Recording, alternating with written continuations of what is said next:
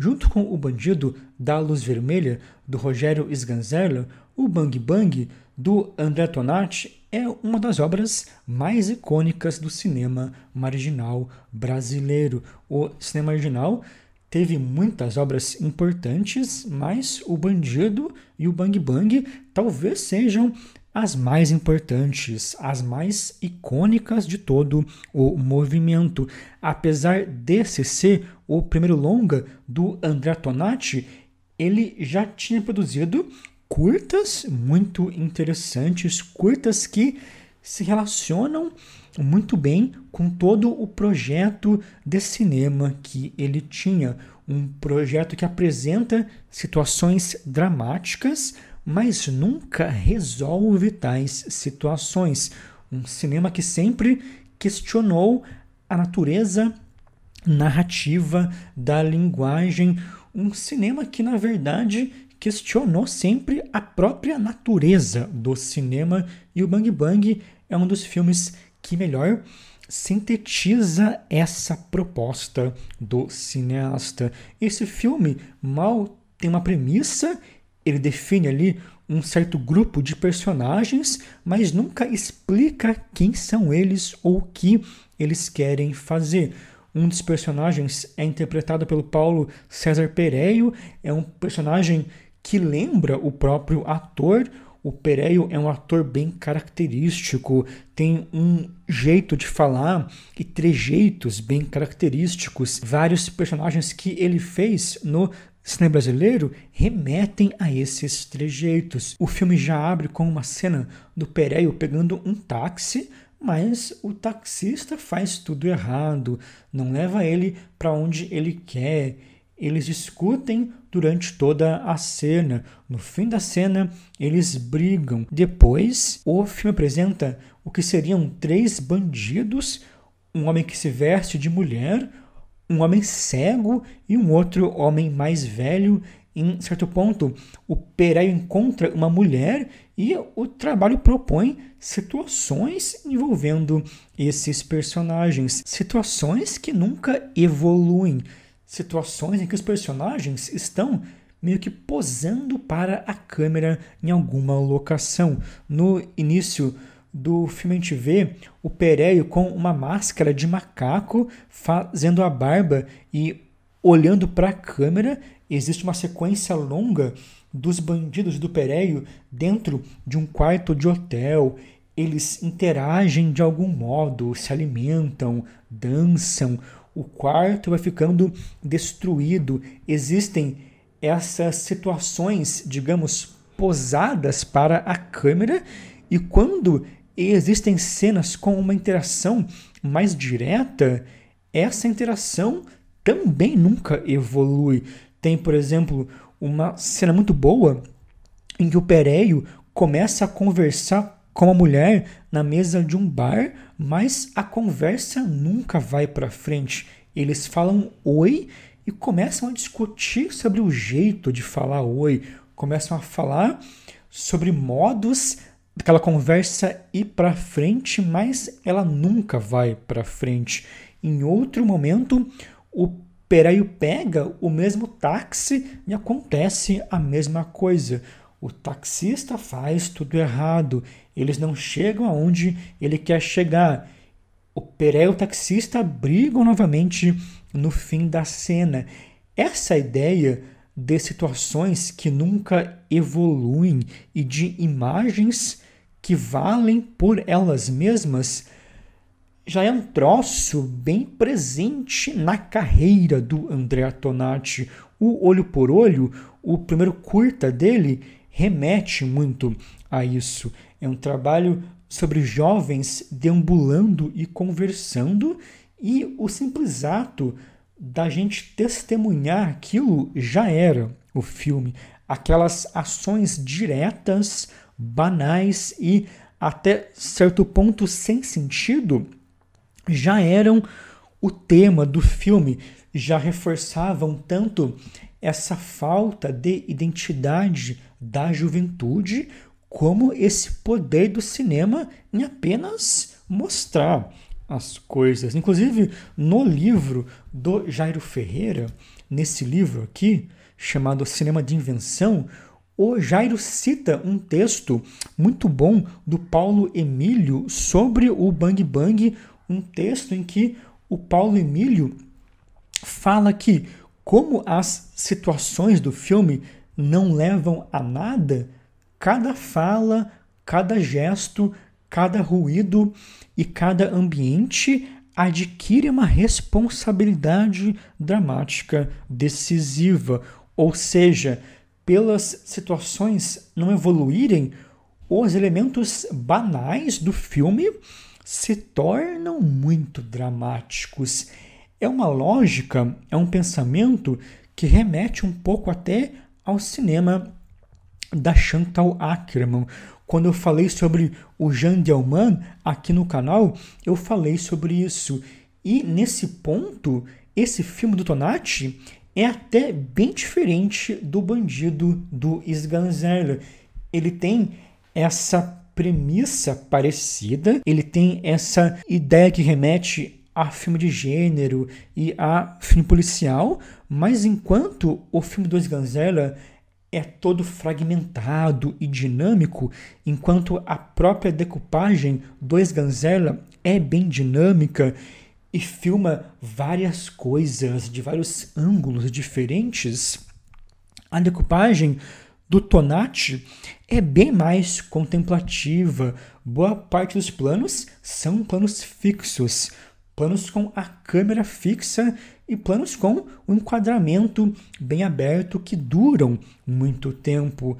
É uma decupagem bem mais contemplativa que se aproveita esteticamente muito bem dos ambientes e das locações. Aliás, uma das coisas mais incríveis desse filme é que o Tonati possui um domínio técnico muito bom. Ele faz alguns planos que realmente poderiam ter saído de um filme policial americano dos anos 50 ou 60. No começo ele mostra o Pereio andando pelo centro de Belo Horizonte enquadra muito bem o personagem em relação à cidade e ao fundo. O plano possui uma perspectiva de profundidade muito boa. No final do filme, o Pereio anda com o seu jipe por uma estrada e o Tonati grava aquilo muito bem, filma aquilo muito bem. Realmente parecem planos de um trabalho de ação com um orçamento mais alto. Em vários momentos, o Tonati usa música de filmes de ação ou de filmes policiais, músicas que sugerem que algo vai acontecer, músicas muito dinâmicas, usa isso durante ações em que nada acontece. Então é como se ele pegasse esses possíveis personagens de um filme de gênero e jogasse eles em um filme em que não existe uma história definida. E como não existe uma história, o que a gente contempla são as imagens e as, e as situações. A gente contempla, digamos, o cinema por ele mesmo. O trabalho tem muito essa ideia que também remete ao Sganzerla, que é fazer um filme sobre o cinema.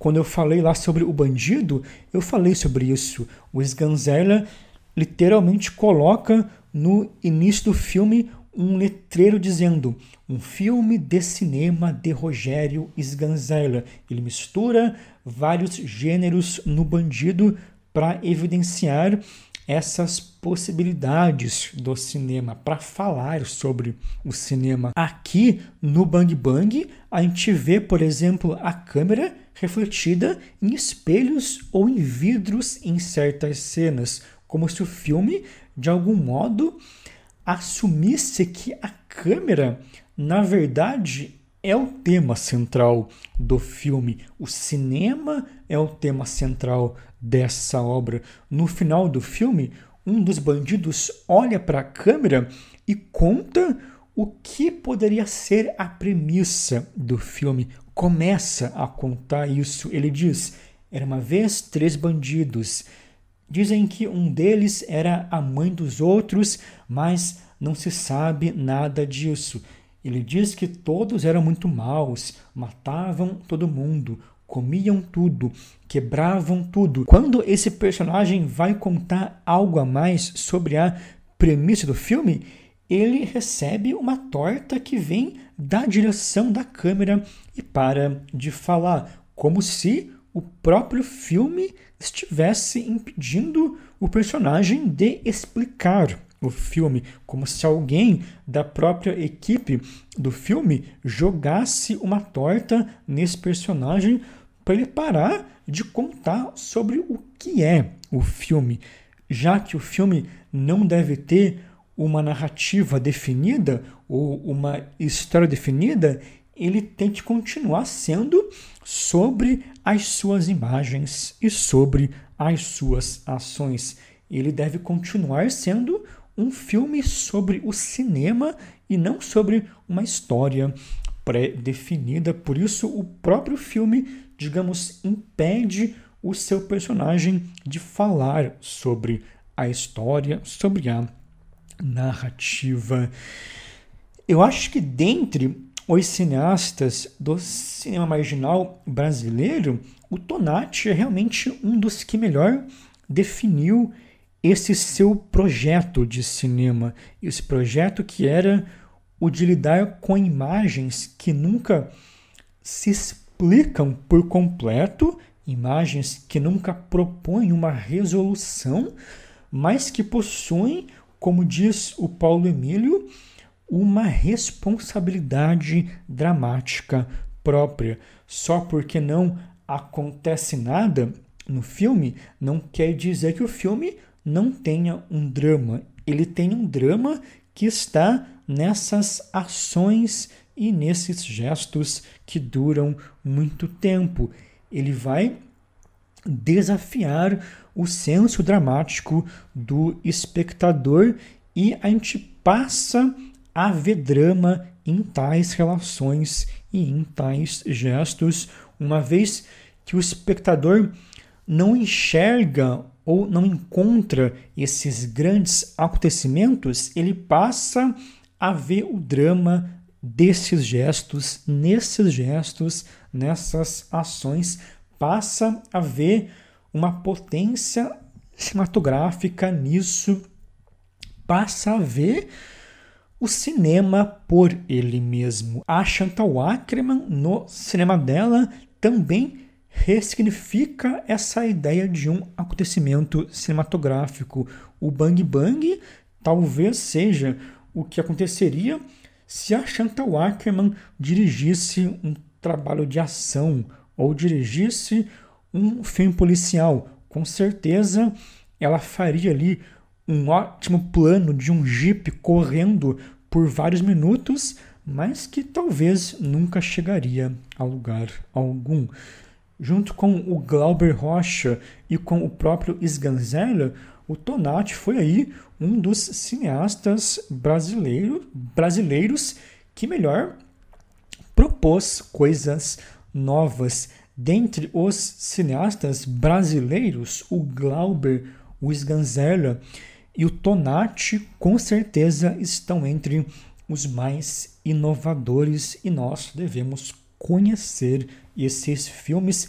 Eu sempre falo que essa fase moderna brasileira, essa fase ali entre os anos 60 e 70 foi a melhor fase do nosso cinema e esse filme é mais uma prova disso. Se você já assistiu a esse filme, comente aqui embaixo, me diga o que você acha dele ou o que você acha de outros trabalhos do Andrea Tonati.